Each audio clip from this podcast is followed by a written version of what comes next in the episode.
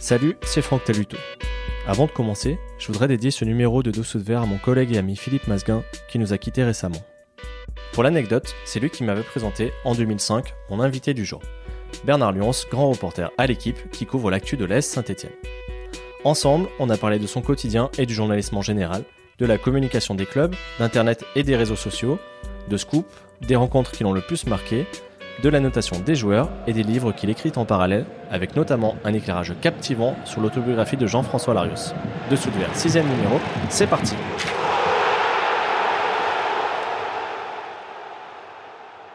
Salut Bernard Salut à toutes, salut à tous Alors habituellement c'est plutôt toi qui poses les questions. Aujourd'hui tu as accepté de, de passer de l'autre côté du micro et je t'en remercie pour parler de ton métier et de la couverture médiatique de l'AS Saint-Etienne. On va commencer en douceur, si tu veux bien, en faisant un peu mieux ta connaissance. Est-ce que tu peux me resituer depuis combien de temps tu es journaliste et à quelle période tu as commencé à suivre euh, les Verts? Alors je pense qu'on ne devient pas journaliste, on est journaliste. Donc je vais dire que ça fait 49 ans que, que dans la tête et dans le cœur, j'ai cette volonté d'être journaliste. Et je le suis euh, réellement euh, devenu à partir de 1995, quand je suis sorti de, de l'armée. j'ai fait mon service militaire dans les troupes de marine à Nantes puis euh, au service de presse euh, des armées, ce qu'on appelle euh, le, le, CIRPA. Et je suis rentré tout d'abord à, à, But avec Olivier Rey pendant deux ans. Et puis comme la France venait d'avoir la, la, Coupe du Monde, j'avais ce rêve modeste et fou de, de la vivre en première loge, c'est-à-dire au journal équipe. Et puis je suis allé taper à la porte du, du journal équipe. Je suis rentré comme pigiste en février 97.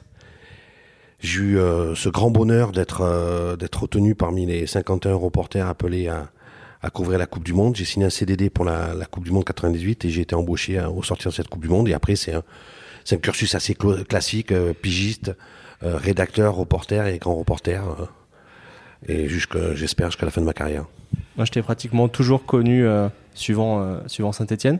Ça fait combien de temps maintenant que tu, les, tu es derrière au quotidien? Je sais que les gens m'identifient beaucoup à la Saint-Etienne, alors qu'en fait, c'est pas un club que j'ai suivi tout au long de ma carrière. Alors c'est vrai que je devrais pas le dire, mais c'était un peu le, fil, le fil vert conducteur de, toute ma carrière parce que j'ai, comme tout le monde le sait, euh, le, toujours eu le, cœur vert. Moi, je suis un enfant de, Séville, de la demi-finale de, de 82, euh, où euh, j'ai pleuré toutes les larmes de mon corps euh, face à cette injustice incroyable avec Schumacher qui, euh, qui fracasse Batiston et, et cette demi-finale perdue au penalty, au tir au but, pardon, face à face à la RFA. Et le lendemain, j'avais pris deux grandes résolutions. C'est un, je ne pleurerai plus de ma vie. Malheureusement les aléas de la vie ont fait que j'ai pleuré encore quelques fois et que la deuxième, c'est que je, ferai euh, de ma passion mon métier, je deviendrai euh, journaliste. Et quand je suis rentré, les deux premières années à but, j'ai suivi un petit peu, un peu tout et n'importe quoi, surtout tout. Euh, et puis après, quand je suis rentré à l'équipe, quand j'étais pigiste, c'était une époque où il n'y avait pas les spécialisations encore. On n'était pas spécialisé, détaché à, l'année sur un club. Donc, euh, j'ai fait beaucoup de beaucoup de clubs, Paris Saint-Germain, euh, Nantes. Mais c'est vrai que les hasards lancent. Euh, mais les hasards de, de, de ma carrière, c'est vrai, m'ont amené euh, une première fois sur euh, sur Saint-Étienne. C'était en 2005, dans cette, à peu près dans ces dans ces eaux-là où c'était le retour des Verts en Coupe d'Europe euh, avec l'équipe de d'Eli Bop, Julien Sablé, euh, Sébastien Mazur, etc. Après, je suis retourné à Bordeaux où je suis resté cinq ans, la dernière année de, Ricardo, puis les, les trois ans de Laurent Blanc, on avait vécu des moments magiques, plus euh, la dernière année de Jean Tigana, et depuis euh, 2010, au, sortir, de la Coupe du Monde, je suis euh, arrivé à revenu à Saint-Etienne, où là, je suis détaché à temps plein sur la Saint-Etienne. Suis envoyé spécial permanent en fait. Alors je vais te poser la fameuse question. Est-ce qu'il faut avoir joué au foot et à bon niveau pour pouvoir en parler correctement? Est-ce qu'il faut aimer, euh, il faut avoir une œuvre d'art à la maison pour euh, pouvoir se permettre d'aller au musée? Alors je sais que c'est pas très poli ce que je viens de faire, je réponds une question par une question. Mais euh, non, je pense pas. C'est important quand même de, connaître le, milieu dans lequel tu évolues. Alors c'est vrai que d'avoir eu une vie de vestiaire, quel que soit le niveau hein, d'ailleurs, d'avoir une, une vie de, vestiaire, de, de savoir ce que c'est euh, euh, que de, partager une victoire, une défaite euh, dans un vestiaire, c'est quelque chose d'important. Moi j'ai joué à, à, mon tout petit niveau dans, mes Alpes natales. Pendant pendant des années des années après j'ai arrêté quand je suis monté comme on dit à, Paris pour au départ pour faire mon, service militaire Mais non, je pense pas. Quand j'ai commencé à faire de, la radio, de la télévision, me suis retrouvé confronté à un autre monde. C'est celui des anciens euh, grands joueurs qui sont devenus des, des consultants. Et euh, jusque-là, j'ai évolué dans un monde de consanguins, c'est-à-dire de, de, journalistes, reporters. Et là, je me suis euh, confronté à des, à des joueurs qui avaient des, des grands passés, euh, des champions du monde, etc. Et je me suis rendu compte, au début, c'était un petit peu complexé, je me suis rendu compte qu'en fait, euh, ils avaient une connaissance intuitive du football qui était hors du commun, parce qu'ils avaient vécu des choses que toi, tu ne pouvais pas avoir vécu de, l'intérieur, mais que euh, ça s'arrêtait là et que vous n'avez pas forcément pas tous. Alors il y en a qui sont très très bons parce qu'ils ont aussi ce, cette capacité-là, mais d'autres euh, qui n'avaient pas forcément euh, cette culture et qui savaient très bien parler du football. Tout le monde peut parler du football, en parler bien et en écrire et l'écrire bien. Écrire bien sur le football, c'est une autre chose. Je lisais dans une interview que tu as donnée que pour toi, une des choses essentielles pour arriver à durer était de garder la petite flamme. Ben oui, parce que là, par exemple, on se retrouve dans une période, euh, euh, cette saison avec la Saint-Etienne, où tu empiles les matchs tous, tous les trois jours. Euh, tu fais des cadences infernales, c'est-à-dire que euh, les gens ne se rendent pas compte, peut-être on en discutera tout à l'heure, mais c'est l'envers du décor, c'est-à-dire euh, tu passes euh, ta vie, tes journées dans les, dans les hôtels, à courir à droite à gauche, dans les trains, dans les avions, dans les taxis, et que à un moment, bah, tu es comme un phénomène naturel, pareil pour les, les joueurs forme un petit peu de d'érosion et que c'est vrai que quand tu as, la chance comme moi d'avoir euh, euh, couvert euh, quelques coupes du monde, euh, d'avoir vécu euh, quelques grandes finales de Ligue des Champions, etc., etc., il faut garder cette flamme, euh, cette cette passion d'enfant qui fait que tu es devenu journaliste, que tu puisses continuer à, à faire de, de, ta passion ton métier. C'est un c'est un privilège extraordinaire parce qu'il y a beaucoup de gens qui donc un, travail alimentaire. Toi, tu as la chance d'avoir cette passion-là, mais il faut que ça reste une passion. C'est-à-dire que euh, tu es la, patate et la banane tous les matins pour te lever à 5 heures du matin, euh, prendre le, premier TGV euh, euh, depuis euh, Paris, puisque moi j'habite à Paris, je fais des déplacements systématiquement, et te retrouver à 10 heures du matin à, te geler les meules euh, à l'étra pour voir des, joueurs plus ou moins dotés de certaines qualités techniques pour éviter de te prendre le ballon en pleine figure parce qu'ils n'arrivent pas à cadrer. J'exagère un peu, mais il y a un petit peu de ça.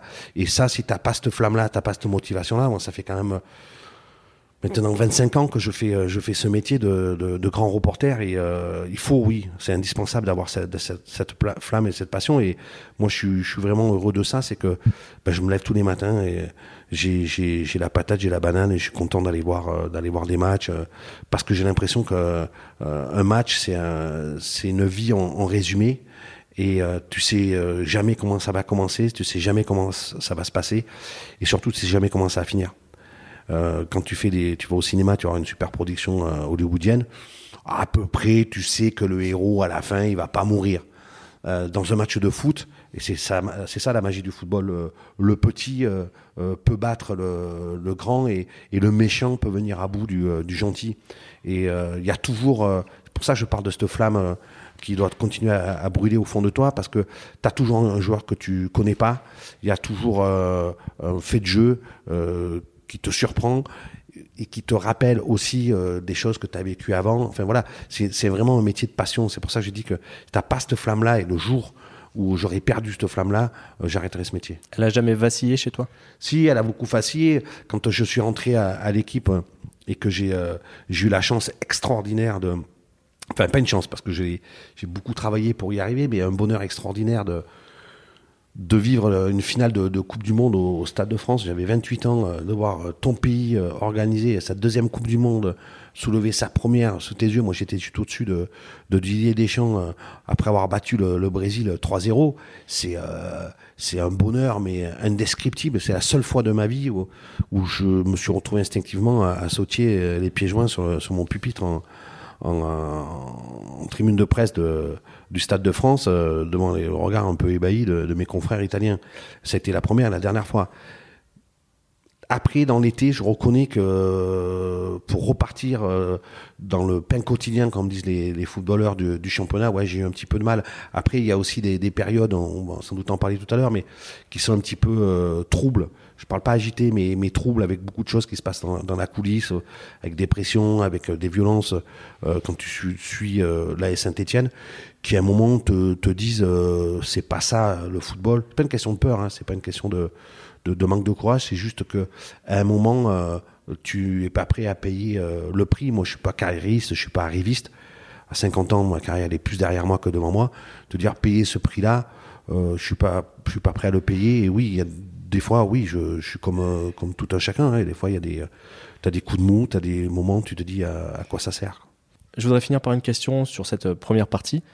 Chaque année, le journal La Croix publie un baromètre de la confiance des Français, notamment dans les médias, euh, et elle ne cesse de, se dégrader. Comment est-ce que tu l'expliques, toi? Et est-ce que tu conseillerais quand même aujourd'hui à un jeune qui aimerait se lancer dans ce métier de, Ah, vous parlez de la confiance pour envers les journalistes? Non, non, envers les médias en général. Oui, envers les médias, les journalistes. Je vais juste vous poser une question. encore une fois de plus, vous m'excuserez, je suis très très mal élevé.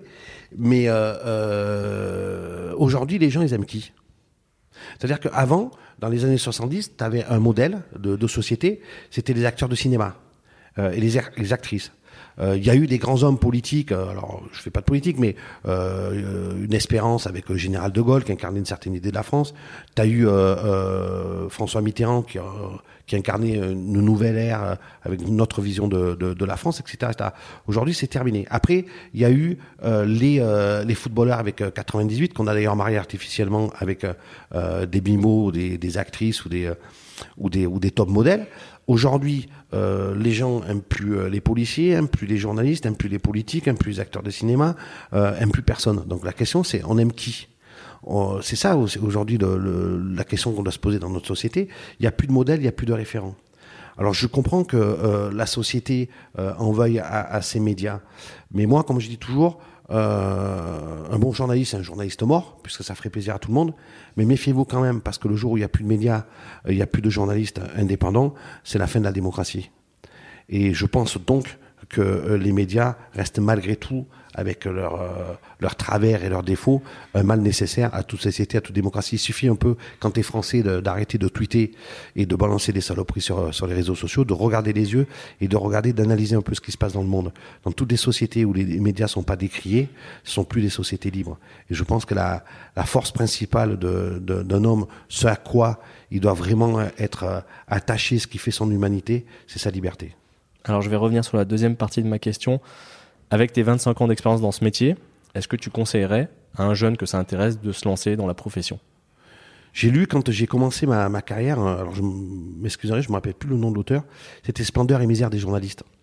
C'est-à-dire qu'il y avait une espèce de fantasme sur les journalistes qui existe toujours, hein, parce que quand tu vois les, critiques dont, euh, dont, euh, nous faisons l'objet, nous sommes des nantis, ultra bien payés, grassement entretenus, qui ne travaillons pas, qui ne faisons que voyager, qui ne descendons que dans des grands hôtels, dans des grands restos, etc. etc. Et il y avait ce livre, moi, avant de, commencer, que, que j'ai lu, que je conseille, Splendeur et misère des, des, journalistes, où tu te rends compte que avant d'arriver à un statut, par exemple, de, de grand reporter, c'est euh, énormément, énormément, énormément de travail, souvent ingrat, euh, tu fais euh, les brèves, les rubriques des chats crevés, euh, tu es payé au, au lance-pierre, tu travailles tous les week-ends, tu travailles beaucoup la nuit, euh, ça impacte énormément ta vie de, de, famille, tes loisirs, rien que ta vie sociale, parce que il faut savoir quand tu es journaliste, mettons de, de, sport, ben, le week-end t'es pas là. Donc quand tu veux inviter tes amis ou des réunions de famille ou des repas à droite à gauche, ben, généralement tu invites des gens le lundi ou le mardi. Euh, quand il n'y a pas de Ligue des Champions.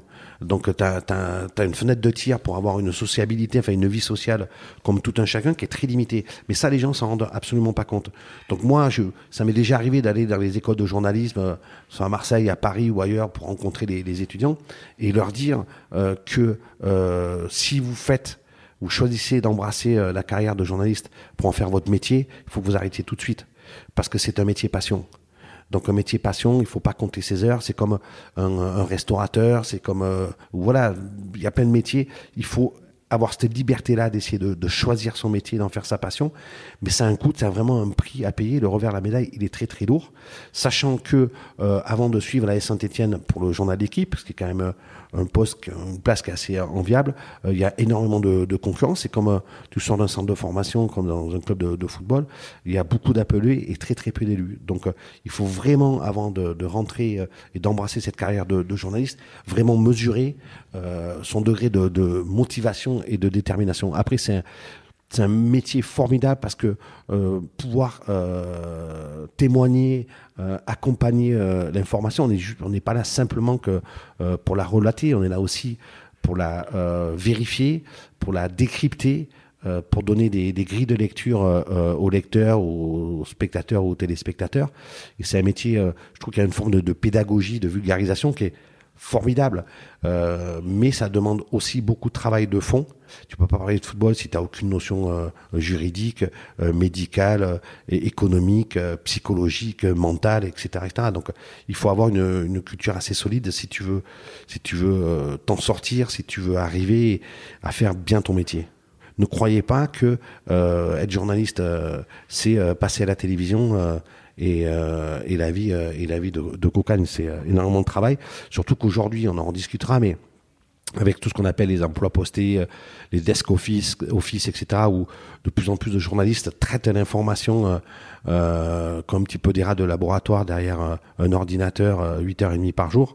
Euh, c'est pour ça qu'il y a la splendeur, mais aussi la misère de journalistes. Et ça, aujourd'hui, euh, vu euh, la, crise que rencontrent les médias et notamment les journaux, c'est de plus en plus le quotidien des journalistes.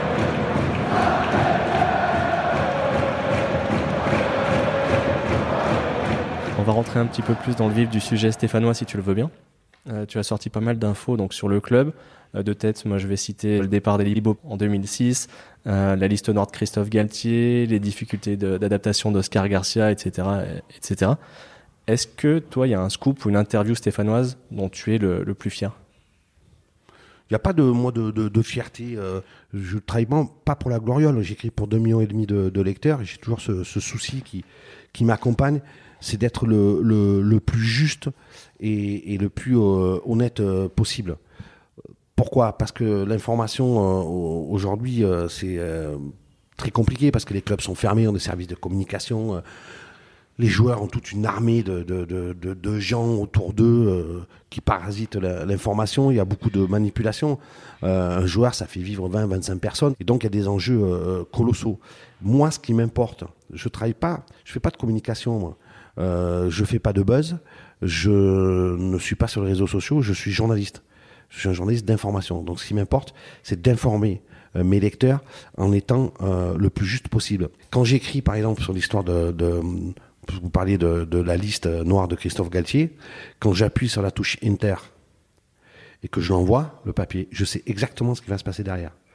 Liste noire, caisse noire, AS Saint-Etienne, euh, les réactions des dirigeants, la réaction des joueurs, les agents, etc. etc. Je sais la somme, m'excuserez le mot, mais d'emmerdement colossal, mais colossal que je vais avoir derrière. Sauf que c'est un peu quand tu es médecin, euh, tu ne soignes pas que, que, les, que les cas euh, les plus intéressants, tu fais ton métier.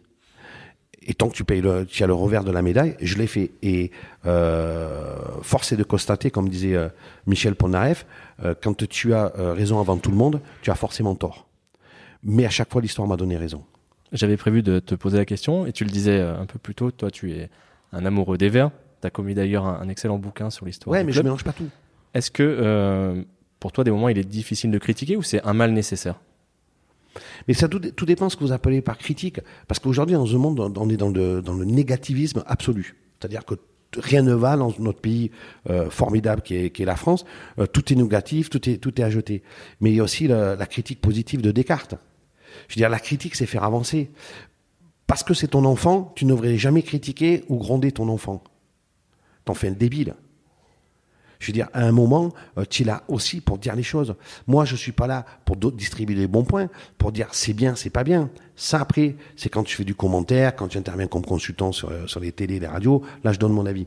Mais quand je fais mon métier de journaliste au quotidien d'équipe, je suis là pour donner de l'information.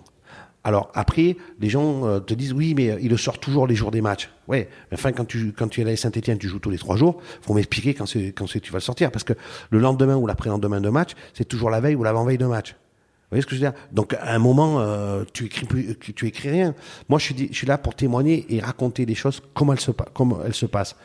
Qu'après ça soit euh, bien perçu ou mal perçu par par les gens, c'est une autre chose. Quand je me, je me souviens pour l'histoire de la liste noire, par exemple je l'avais sorti un jeudi ou un vendredi. Le dimanche, il y avait un match euh, Reims-Saint-Etienne. Je suis arrivé à Reims, j'ai croisé dans, dans, la tribune euh, des confrères journalistes qui m'a dit on n'est pas d'accord avec ta liste noire. J'ai regardé, j'ai dit mais n'es pas d'accord avec ma liste noire. C'est pas la mienne, c'est celle du club. Ouais, mais t'as mis tel joueur, j'aurais pas mis tel autre joueur. Je dis, mais moi, les joueurs, je, les noms, je les ai pas inventés. C'est pas moi qui ai décidé de mettre ces 6, 6 plus 2, il y en avait 8 en tout, joueurs sur, le, sur le, la, liste des transferts. C'est le club. Alors les gens avaient été énormément surpris, par exemple sur, euh, sur Bayal Sal, euh, qui était vice-capitaine à l'époque, ils ont dit c'est impossible que Bayal Sal parte. Sauf que euh, les gens ne connaissaient pas les tenants et les aboutissants, ne savaient pas que euh, Bayassal avait des problèmes, notamment avec le fisc, etc., etc., et qu'il était obligé de quitter la France. Mais tous les gens le, le savaient pas. Et les gens ont condamné en disant non, on n'est pas d'accord, c'est pas ça.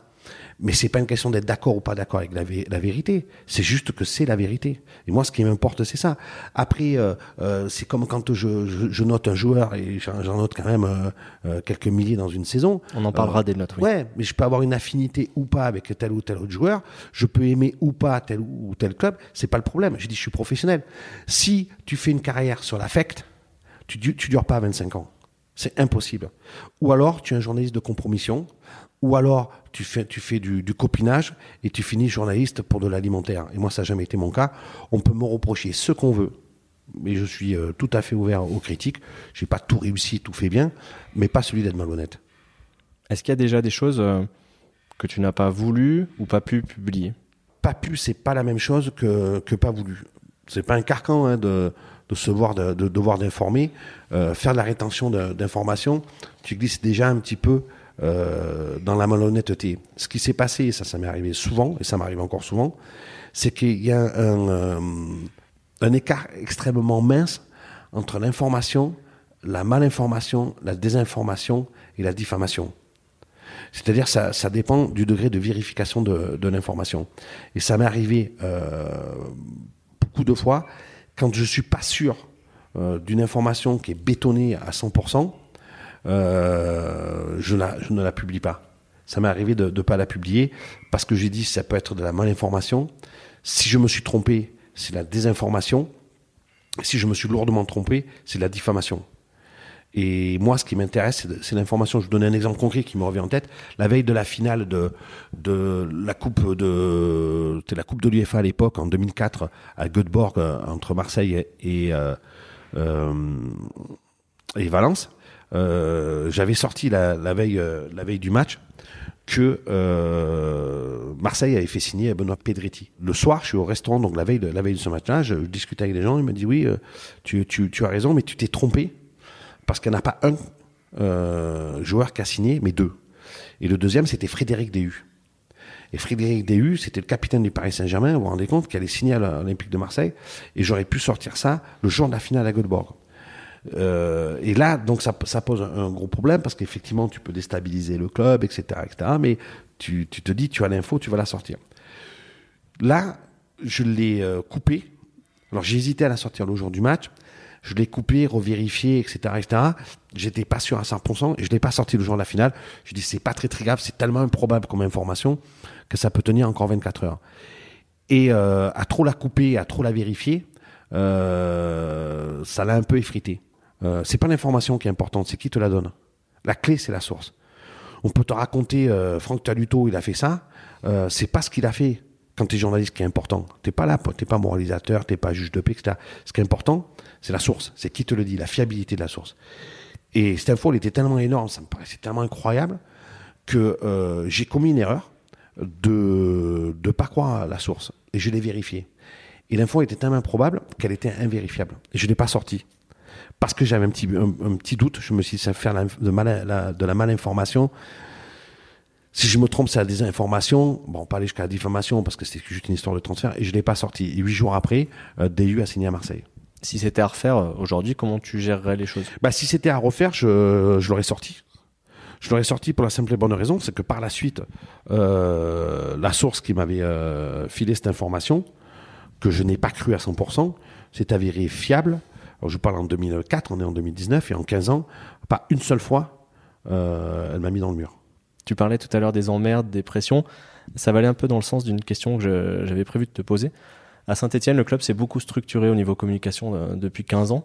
Euh, je vais parler de mon cas personnel. Quand j'ai commencé, on pouvait accoster les joueurs directement à leur sortie de l'entraînement, discuter de manière informelle avec eux sur le parking. Aujourd'hui, les journalistes ne rentrent plus dans le centre d'entraînement. Il y a une salle de presse faite pour les entretiens.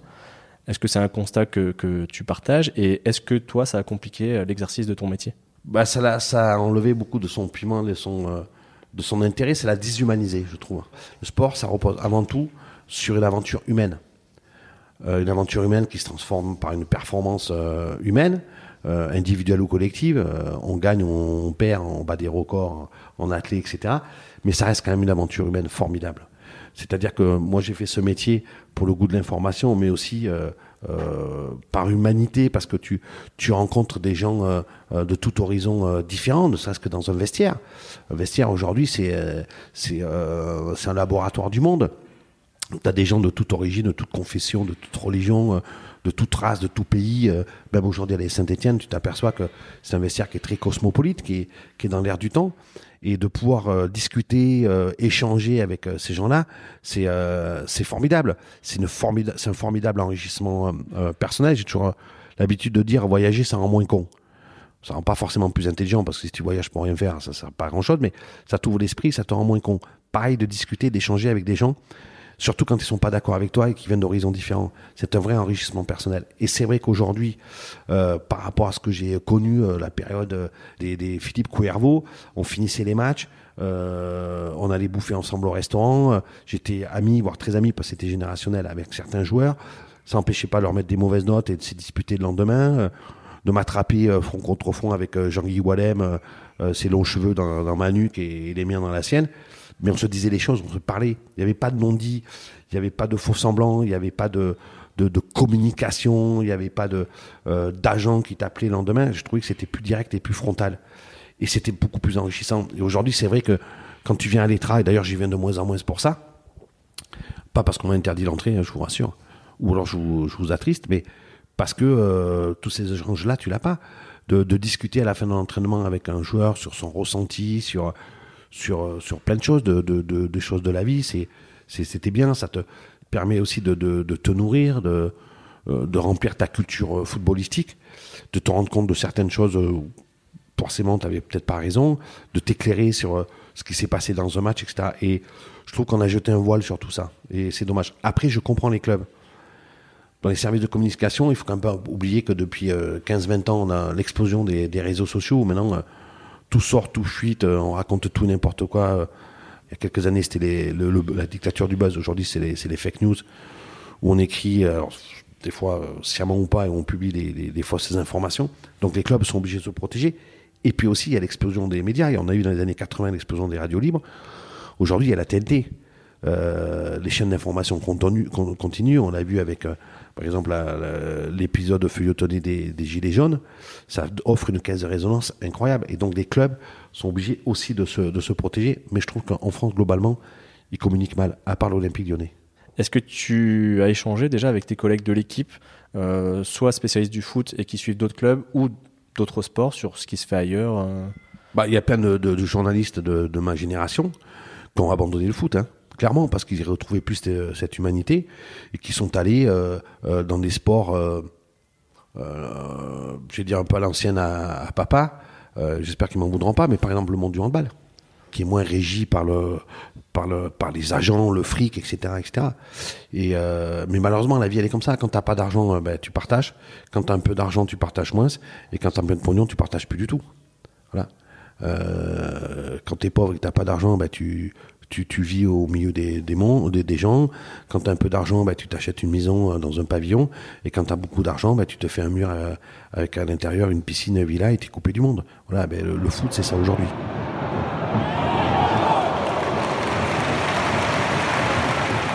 Tu as amené, toi, à écrire pas mal de sortes d'articles différents, les comptes rendus de match, les notes, ce sera ma question suivante, les portraits, les interviews.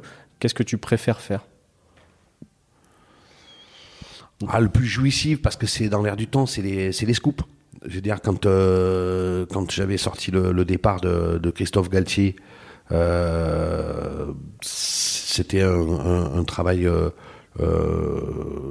colossal de vérification, de, etc., etc.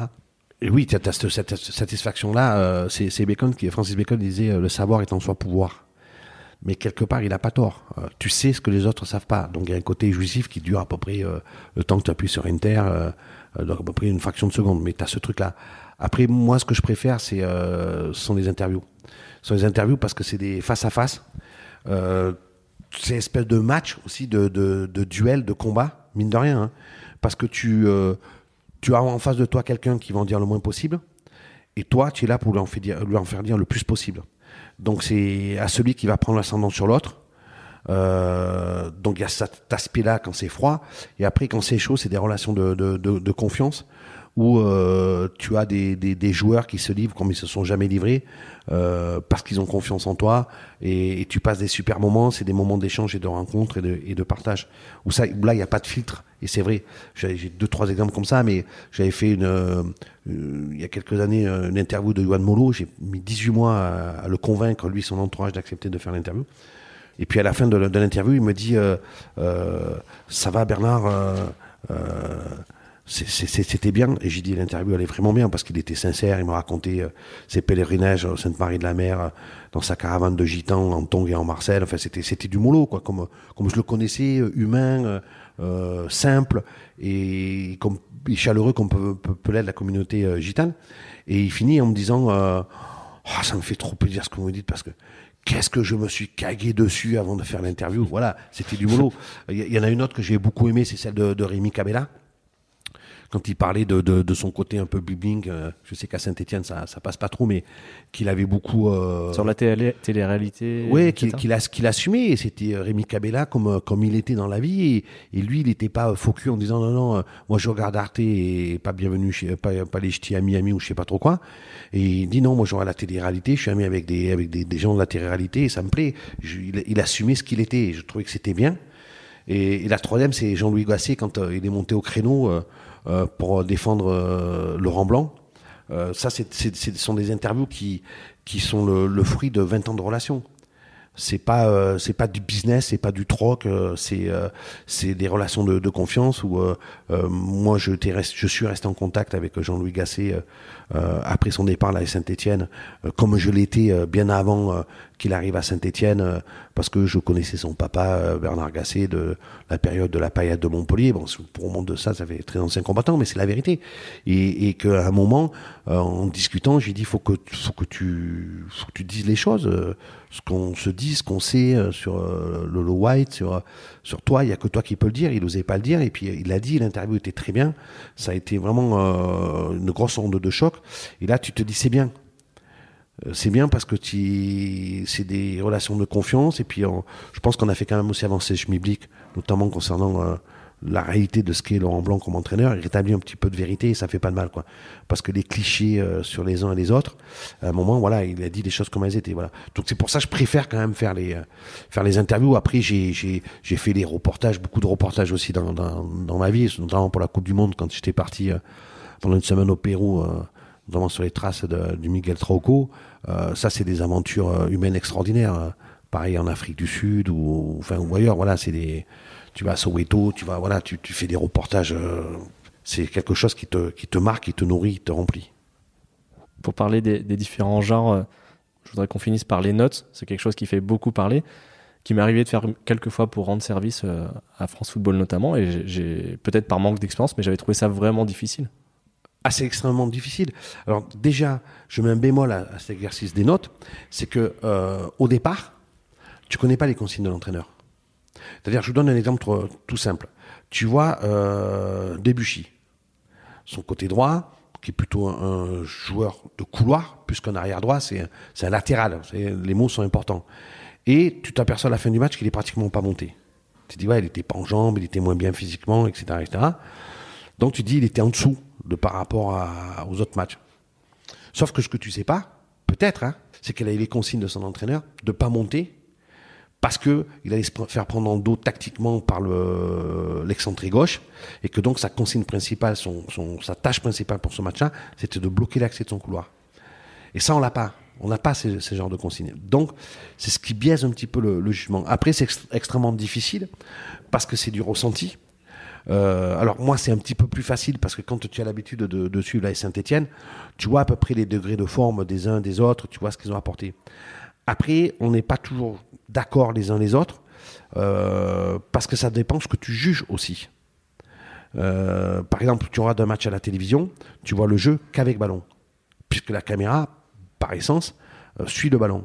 Tu vois pas le jeu sans ballon. Et quand tu es au stade, tu vois le jeu sans ballon. Tu vois par exemple les coulissements, tu vois les replacements. Quand Subotic, par exemple, Neven Subotic est arrivé à Saint-Etienne, je me rappelle d'un match à, Strasbourg où la, où c'est euh, petit stade et c'est assez près. Je veux dire, le, replacement et l'intelligence tactique de Subotic, ça m'avait scotché. C'est-à-dire que c'était pas spectaculaire et c'était hors, caméra, c'était quand euh, euh, le, jeu était de l'autre côté. Il faisait deux petits mètres à l'intérieur, un petit, mètre en avant. Il replaçait euh, Perrin sur son axe droit, mais il l'alignait. C'était des trucs de, haute précision et je me dis là, c'est vraiment un très très grand joueur. Alors après, on peut dire ce qu'on veut, il n'avait pas la vitesse, etc. Mais tout ça, tu le vois pas. Sauf que quand il y a une contre-attaque et que le joueur part, ben bon, Subotis, il, arrive et euh, il le bloque alors qu'il n'a pas de vitesse, parce qu'il a déjà tout préparé ça. Et ça, euh, quand tu as un peu l'habitude du jeu, ce sont des choses que, dont tu, tiens compte. Tu tiens compte aussi, on a toujours l'impression que le football, c'est 1 euh, plus 1 égale 11 joueurs. Non, c'est souvent des, des paires, c'est très important. Tout ça, tu es obligé de, le gérer. Mais c'est vrai que c'est extrêmement compliqué. Et puis il y a aussi une chose que les gens ne voient pas, quand on fait les débriefs, je vois que dans le, progrès, c'est une bonne idée. Ils, en appellent aux lecteurs de donner leurs notes. Mais les lecteurs, ils regardent euh, tout le temps euh, les 11 Stéphanois, et c'est normal, puisqu'ils sont supporters des Verts. Mais ils ne regardent pas les 11 joueurs adverses. Le foot, c'est aussi un duel. C'est-à-dire qui le gagne, qui le perd. Donc quand on, nous, on note, on note pas qu'un joueur. On note un joueur dans une équipe de 11 autres joueurs, voire 12 ou 13 s'il y a des remplacements à la, mi-temps, et on joue et on note l'équipe d'en face. Et le total, fait une note moyenne d'équipe. Je donnais un exemple concret. Euh, lors de, à l'issue de Saint-Etienne-Montpellier, 0-0, Montpellier était au-dessus, mais pas beaucoup. Mais sur la seconde mi-temps, ils auraient pu gagner sans deux arrêts formidables de, de, Ruffier. À la moyenne générale, tu as euh, Montpellier qui a de mémoire 5-3 et Saint-Etienne qui a 5-2. Et si tu fais la moyenne de l'équipe, ça reflète la réalité du match et du rapport de force. Et c'est pas plus haut parce qu'on note aussi le niveau technique du match. C'est-à-dire que si le match est nul, on ne peut pas mettre des 7 à tout le monde, c'est pas possible. On ne peut pas mettre sur, sur Saint-Etienne-Montpellier un 8 à Ruffier.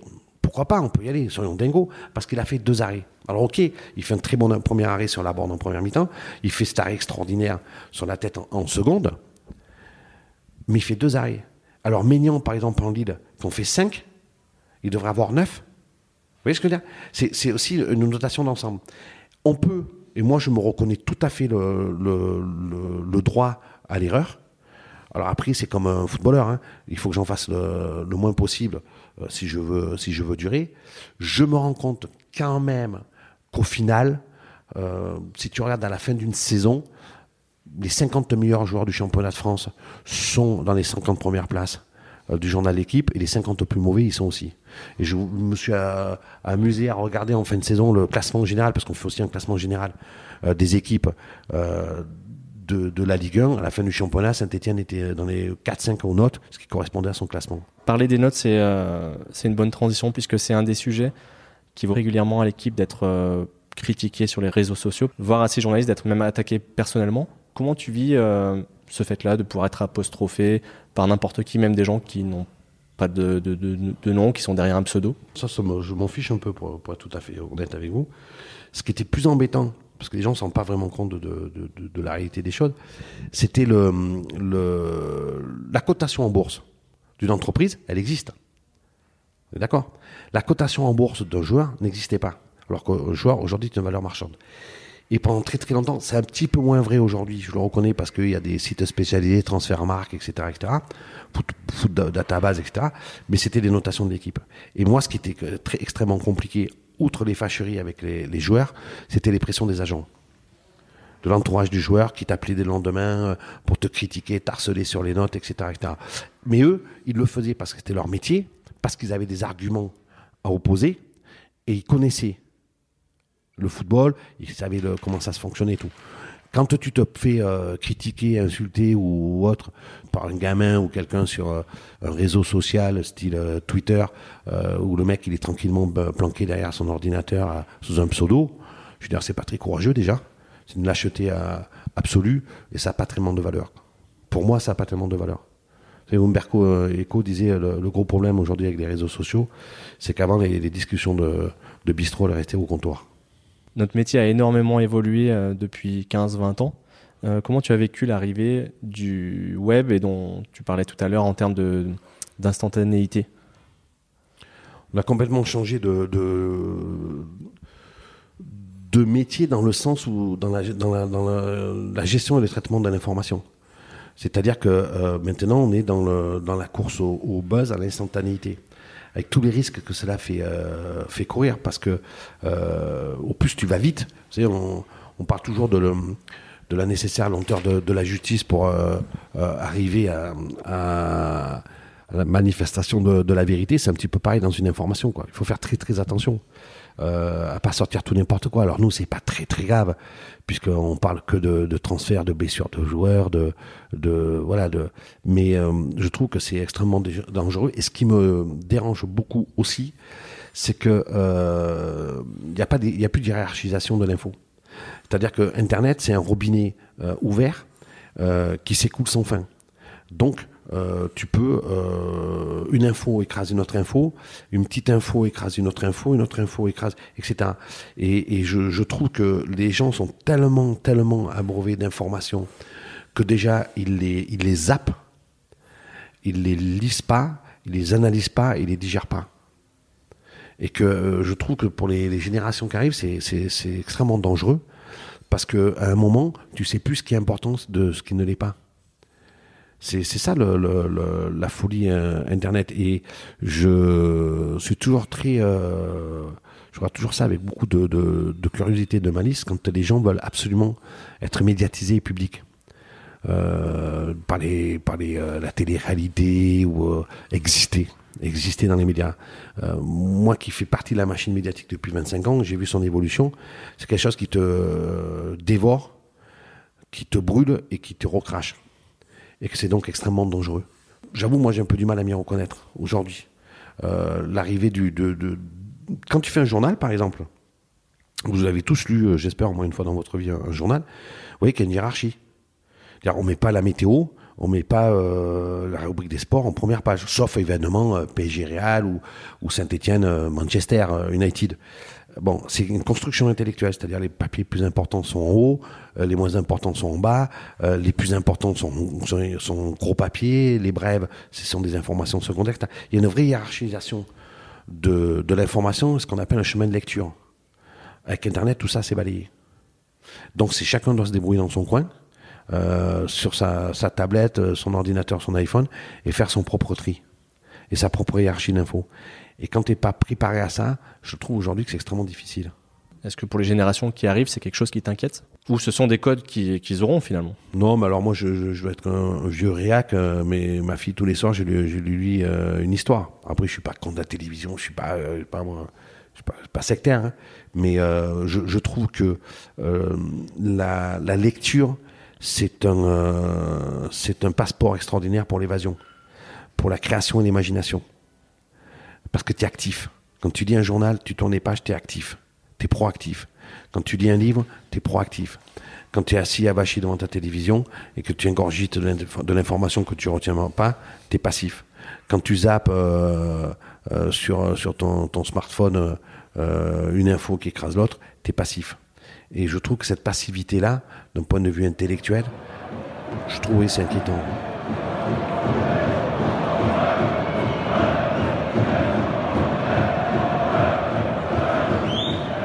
Outre ton boulot quotidien pour l'équipe, tu écris régulièrement.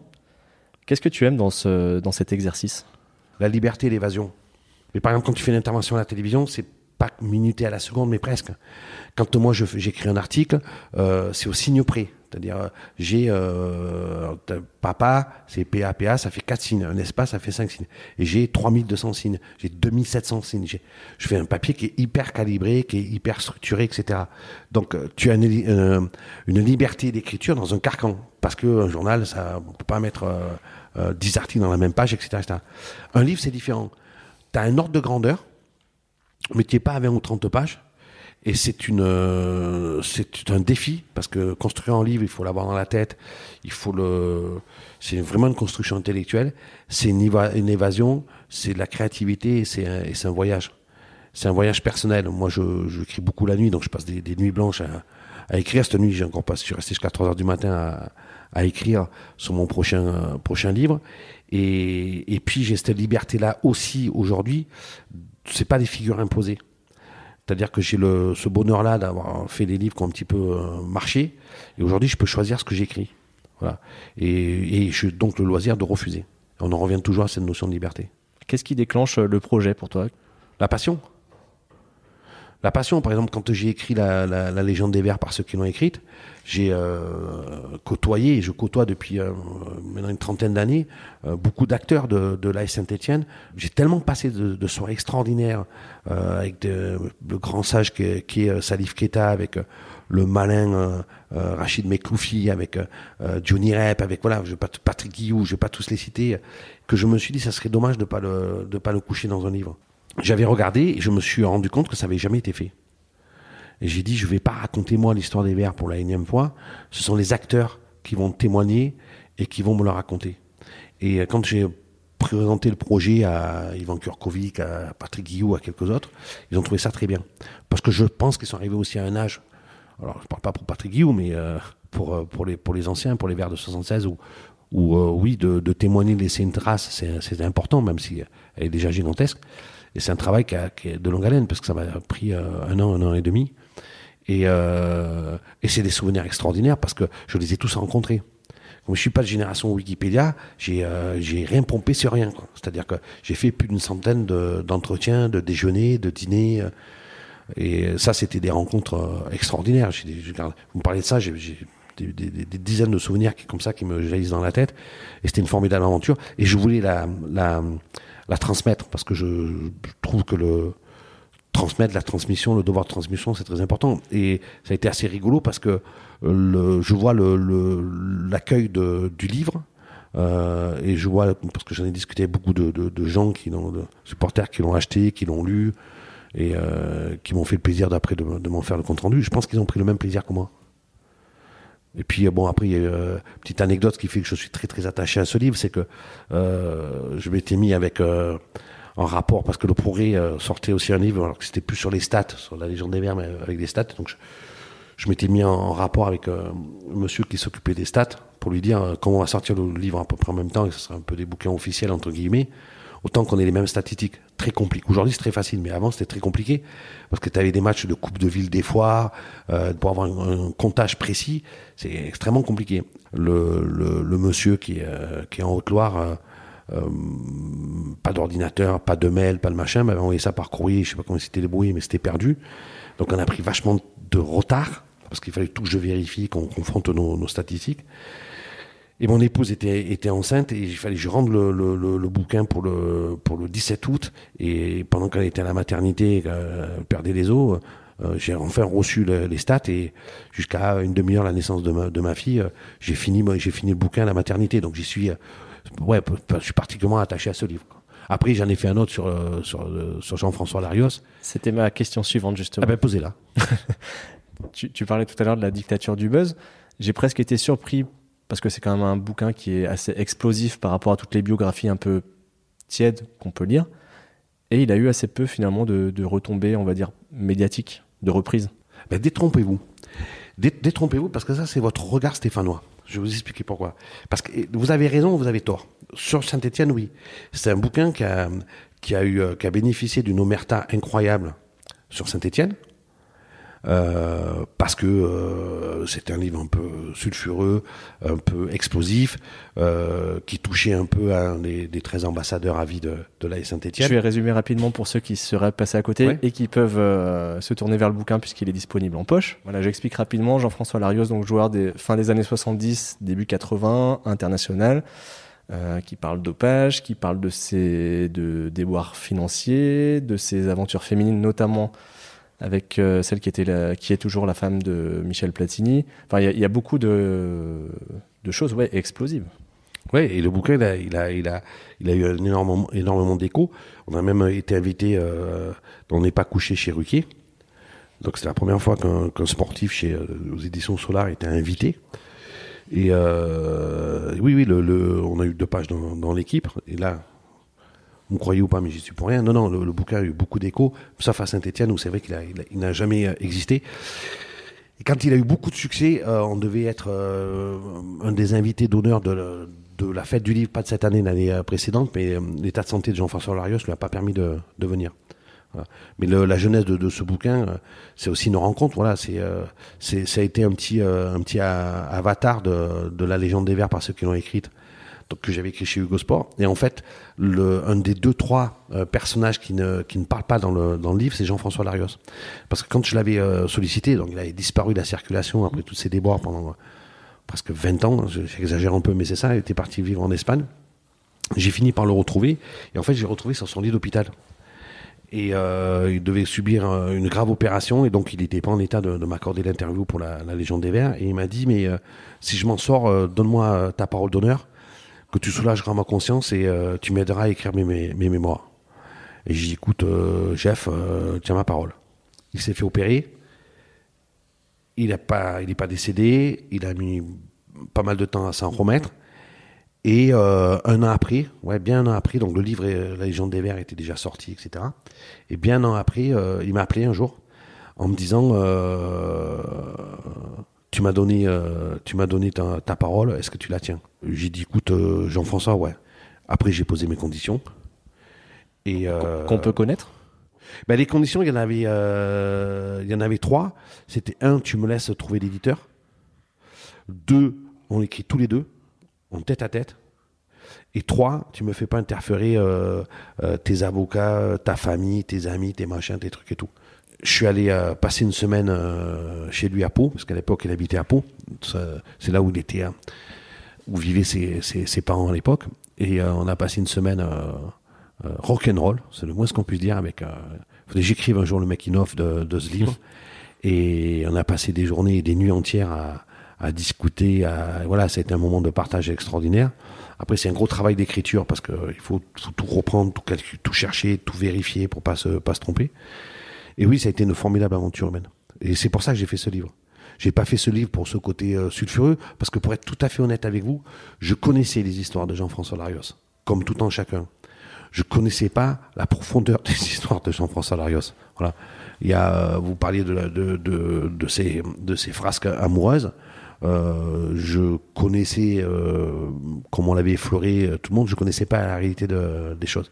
Je savais pas que c'était une grande histoire d'amour je savais pas qu'il était aussi loin dans ses, euh, dans ses dérapages en termes d'alcool, de, drogue, etc. C'est pour ça que ça donne, oui, un bouquin, je sais pas si vous l'avez lu, mais Bien sûr. ça donne un bouquin assez... Euh, c'est ça fait très, euh, très euh, autobiographie à, l'anglo-saxonne, parce qu'on n'a pas l'habitude de lire des autobiographies comme ça en France. Mais j'ai aimé, la, la, plus grande, la plus grande fierté que j'ai de ce, de ce livre, c'est la dédicace de Jean-François Larios. On peut savoir ce qu'il t'a écrit? C'est en gros, c'est euh, merci euh, Génie, parce que je me suis renommé Génie. Merci Génie d'avoir euh, de m'avoir aidé à, me libérer. Ton ami Jeff. Bon, ça vaut tous les, ça vaut tous les, tous, tous les, toute la réussite possible et imaginable que je que j'espérais pour ce. Quand tu fais un livre, tu espères que ça va se vendre, ça va être un carton, etc. Parce que tu veux tu veux avoir la reconnaissance, puis tu veux tu veux que ton travail soit reconnu et récompensé. Mais l'aventure, c'était une aventure humaine extraordinaire rock'n'roll, j'insiste sur le mot, avec Jean-François Larios, et une belle histoire d'amitié. Du coup, derrière un sujet aussi euh, bouillant, qu'est-ce qui peut te donner envie de, repasser euh, encore des mois à l'écriture d'un livre? Derrière, j'ai plus rien fait parce que ça m'a épuisé. Euh, donc je suis resté un an ou deux sans rien faire. J'ai eu le, je viens de terminer le, le tome 2 de, du premier livre que j'avais fait qui s'appelle 1000 maillots de foot chez La Martinière. Donc c'est une version réactualisée, euh, réactualisée, rajeunie, épurée, etc., etc., qui sortira au, au, printemps 2020. Parce que j'ai une grande passion des, des, maillots de foot. En plus de ceux qui... Que tu collectionnes? Que je collectionne, ouais. Ouais, j'ai une collection personnelle ouais, de, de maillots de foot. C'est dans ma penderie. Euh, tout le matin, je me lève, euh, je les vois. Enfin, c'est des trucs... Je suis pas ni, ni, collectionneur, ni fétichiste et tout, mais j'ai cette passion-là parce que chaque maillot me raconte une histoire. Et le seul regret que j'ai, c'est de ne pas, euh, pas avoir commencé une collection euh, bien avant. Bien avant, à l'époque, on parlait tout à l'heure des, Lagrange, des, tous ces, tous ces là des Cuervo. J'aurais tant aimé garder un, souvenir euh, d'eux, un maillot d'eux. Et à l'époque, quand j'ai débuté, j'ai jamais osé leur demander. Après, les maillots, c'était moins euh, commercial qu'aujourd'hui. C'est-à-dire que je me souviens que les, joueurs, c'était les femmes des joueurs qui lavaient encore les maillots.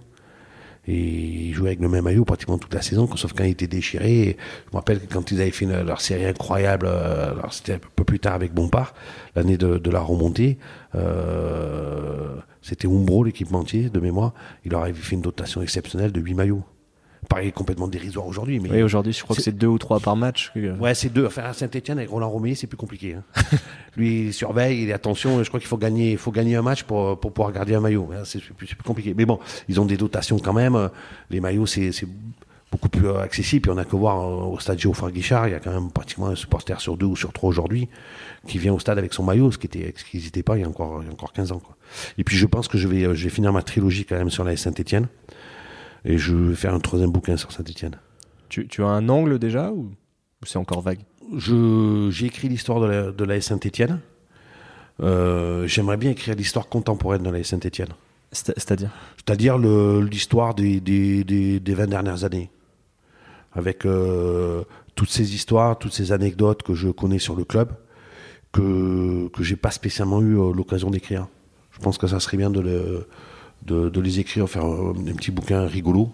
Alors promis, je parlerai pas de la caisse, pas de la caisse noire, mais de la liste noire. Sinon, ça donnait beaucoup d'urticaire aux Stéphanois. Qui était vrai d'ailleurs. Hein. C'est terrible cette histoire. Hein. Oui, ça s'est avéré. Tous les joueurs sont partis au final. J'ai une dernière question pour terminer avant de te libérer. Il y a pas mal de journalistes qui sont passés euh, de l'autre côté du miroir en devenant euh, directeur de la, communication de, de club. D'ailleurs, c'est le cas à Saint-Etienne. Qu'est-ce que tu en penses et est-ce que c'est quelque chose que tu as un jour envisagé euh, dans le passé ou, pour l'avenir? On me l'a proposé deux fois. Une fois tout début de ma carrière euh, pour le devenir à l'AS Saint-Etienne. J'avais refusé parce que j'avais dit que. Enfin, j'avais pas refusé, j'avais décliné. Refusé, un peu prétentieux. J'avais décliné pour deux raisons parce que je débutais ma carrière, que c'était avant la Coupe du Monde 98, etc. Et que moi, je voulais vivre. Euh, je voulais vivre ma, passion aux premières loges, je voulais vivre des Coupes du Monde, je voulais vivre des finales de Ligue des Champions, je voulais euh, voir les Verts au Stade de France emporter une coupe. Alors, c'est que la Coupe de la Ligue, mais c'était une coupe. Je voulais, voilà, je voulais voir les Verts revenir en Ligue 1, je voulais, je voulais vivre tout ça. Et donc, je me suis dit, c'est trop, trop tôt. Et puis, je pense que j'avais pas les compétences. J'avais pas le recul, j'avais pas pas les compétences et la connaissance de ce milieu pour le faire. On me l'a proposé euh, il y a quelques années dans un autre club pour aller avec un entraîneur. Mais là, c'est trop, trop aléatoire parce que ton destin, il est lié à, celui d'un entraîneur. Et puis, euh, c'était souvent des, métiers de, de, fin de course, de fin de parcours pour les journalistes. Ils terminaient, ils allaient euh, soit dans un club un peu associatif, euh, amateur, ou alors ils terminaient parce que les services de communication n'étaient pas structurés comme le sont aujourd'hui. Moi, je me verrais plus aujourd'hui m'occuper de ça. Si ça serait pour pour aller dans un club, ça serait pour, prendre un poste de direction, mais un peu plus large. Je ne veux pas dire recruteur parce que je n'avais pas les compétences, mais un truc de plus, de management euh, qui soit quand même en, lien, euh, en lien aussi avec le, sportif. Après, euh, la communication d'un club, c'est ce que les gens, je trouve, ce petit reproche je fais au service de communication dans les clubs, ils se rendent pas compte qu'il n'y a que la communication de crise. Ils ont l'impression que c'est la communication institutionnelle. Vous savez, il y a deux types de communication. Il y a, tu fais, tu développes la communication dans une entreprise, euh, tu mets en exergue tes dirigeants, euh, le côté associatif, le côté euh, philanthropique de ton entreprise, etc., etc. Ce que fait le club très très bien, notamment avec Donel Potillon et Cœur Vert. Ça, c'est ce qu'ils font, c'est un travail absolument remarquable, qui d'ailleurs l'association Cœur Vert a été intégrée au service de communication de la Saint-Étienne cet été, c'est pas pour rien. Mais tu te rends compte quand même dans la vie d'un club. On a vu la, la, la, la, vie de la Saint-Etienne depuis le début de la saison. Ce ne sont que des gestions de crise. Le départ de Gasset, la nomination de Printemps, Printemps ça va pas, Printemps s'en va, puis elle va arriver, euh, Tuyau euh, arrive, qui va partir, etc. Euh, Cabella qui s'en va en plein cœur de l'été, qui vient, c'est bout de bout, vous voyez ce que je veux dire? Et donc c'est la communication de crise. Alors quand je dis crise, c'est pas pas le mot, pas dire que c'est très très grave, mais c'est de des communications dans l'urgence et de crise. Et je trouve que les clubs sont pas très très bien structurés euh, pour gérer ça. J'ai l'impression qu'ils euh, font plus de de, de de gestion de communication institutionnelle. Et souvent les politiques, vous remarquerez à chaque fois euh, qui gèrent leur image, ils ont des, des sociétés de communication, des sociétés d'image, mais dès qu'il y a une crise, euh, Fillon, euh, euh, enfin plein d'autres, ils, font, ils font appel à des, à des communicants, à des services de communication de crise, parce que c'est leur métier. Oui, la communication de crise, c'est une, vraie discipline. Oui, c'est vrai, c'est vrai, oui, oui. c'est c'est une vraie discipline, comme vous dites, c'est une vraie discipline à part. Et que je pense que si moi un jour je vais dans, dans un club, c'est quelque chose que je mettrai en place. C'est-à-dire une gestion, une communication de crise, parce que tu perds trop matchs, il y a la crise dans un club, euh, l'entraîneur, le machin, le truc, le bidule. Et, voilà. Et ça permettrait de, de, de, mieux faire passer les choses, parce qu'on l'a vu, euh, on l'a vu sur la conférence de presse de, de l'intronisation de, de, de, Puel. On a quand même bien vu que ça a été fait euh, de briques et de broc. Et alors c'était de la communication de crise pour le coup, puisque le matin, euh, printemps est débarqué, l'après-midi, Puel est officialisé. Mais on a bien vu que ça n'avait pas été préparé ni anticipé, parce qu'ils sont quatre à venir à la conférence de presse, il n'y a que quatre fauteuils. Ils sont cinq, il n'y a que quatre fauteuils. Enfin, vous voyez, c'est des détails, mais c'est très important. Pour l'image du club, c'est très important. D'un club, aujourd'hui, euh, c'est très important. Et comme on a Saint-Etienne, ils nous font le plaisir de nous faire à peu près des crises tous les 3-4 mois maintenant, euh, ça devient un travail à plein plein. Mais je te propose qu'on termine là-dessus. Bernard, merci beaucoup, c'était très intéressant. Ben, ben, écoutez, merci de m'avoir euh, reçu. Et puis bonne, bonne saison à toutes et à tous. J'espère qu'on aura le, plaisir de, ben, de, continuer à vivre des, des belles soirées européennes. Et puis j'aimerais bien quand même qu'on retourne au Stade de France euh, tous ensemble pour voir, pour les Verts disputer une finale. Pourquoi pas la dernière finale de la Coupe de la Ligue Ça serait sympa, non? Le clin d'œil serait sympa, oui, effectivement. Enfin, à condition que, que vous la gagnez. Ça marche, Bernard. Merci, à bientôt. Merci à Bernard pour sa disponibilité. Merci à vous de l'avoir écouté. Si ce numéro de Dessous de Verre vous a plu, n'hésitez pas à vous abonner au podcast, à lui mettre 5 étoiles sur Apple Podcast, un pouce bleu sur YouTube, en parler à vos proches et sur les réseaux sociaux. Vraiment, ça m'aidera beaucoup à le faire connaître et à pouvoir vous proposer de nouveaux entretiens. Si vous souhaitez prolonger la conversation, faire des remarques, donner des idées, ça se passe sur la page Facebook ou les comptes Twitter et Instagram de Dessous de Verre. Vous pouvez aussi m'écrire à l'adresse mail dessous at gmail.com et on se retrouve le mois prochain. Ciao